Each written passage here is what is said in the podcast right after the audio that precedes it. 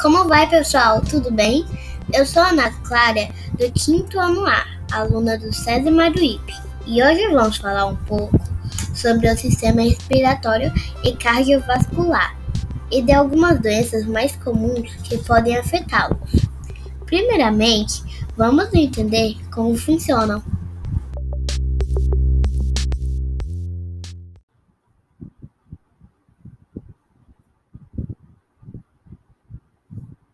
Sistema respiratório e circulatório.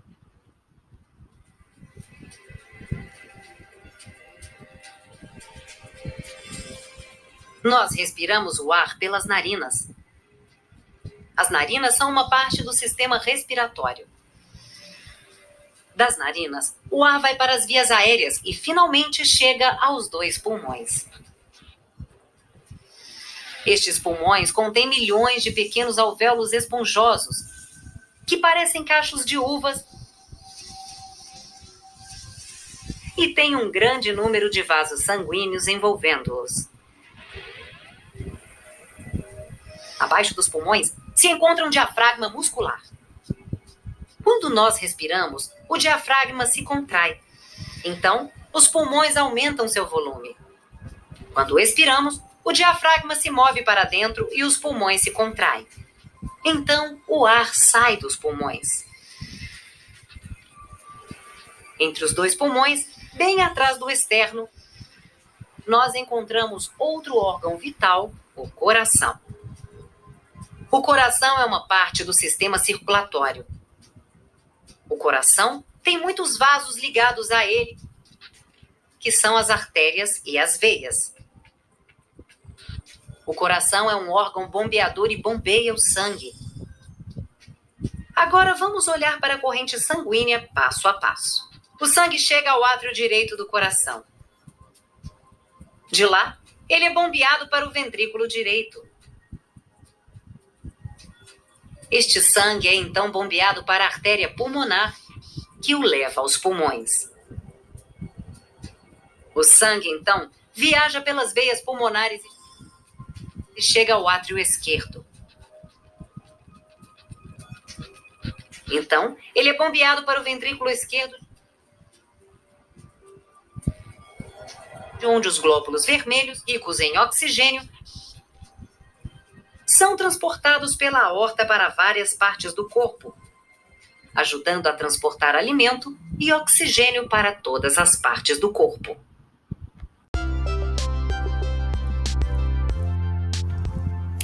Muito legal entender como esses sistemas trabalham perfeitamente em conjunto, né?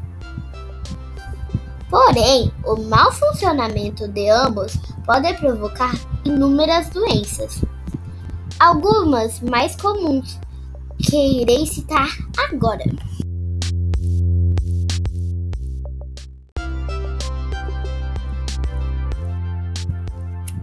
No sistema respiratório temos a asma é uma doença crônica que pode atingir todas as faixas etárias, apesar de ser mais comum em crianças. Bronquite normalmente é confundida com a asma. O que a diferencia é o tempo de manifestação. No caso da bronquite, se manifesta de forma mais prolongada. Já a asma é associada às crises agudas que vêm e que passam de maneira mais rápida. Pneumonia é uma doença infecciosa provocada por vírus, bactérias, fungos ou reações alérgicas. Além destas, são bem comuns a sinusite e a renite, entre outras.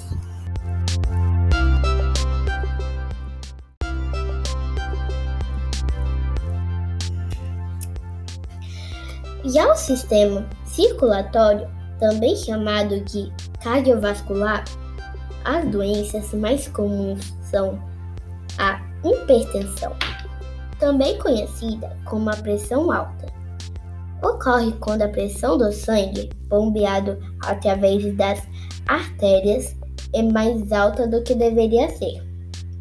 AVC é uma interrupção no fluxo sanguíneo dentro do cérebro, causando a morte das células cerebrais.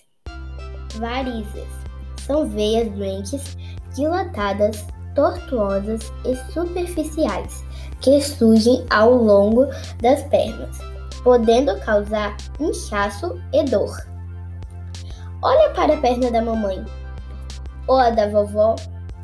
Se elas têm, pode ser que você venha a ter. Mas não se preocupe, pois tem tratamento.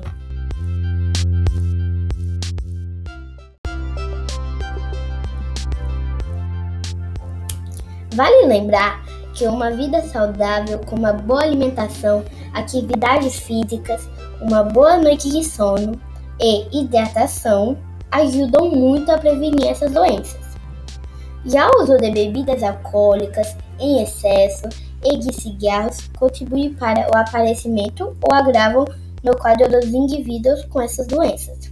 Bom, pessoal, encerramos por aqui. Esse foi o meu primeiro podcast. E por favor, quem gostou, compartilhe. Tchau!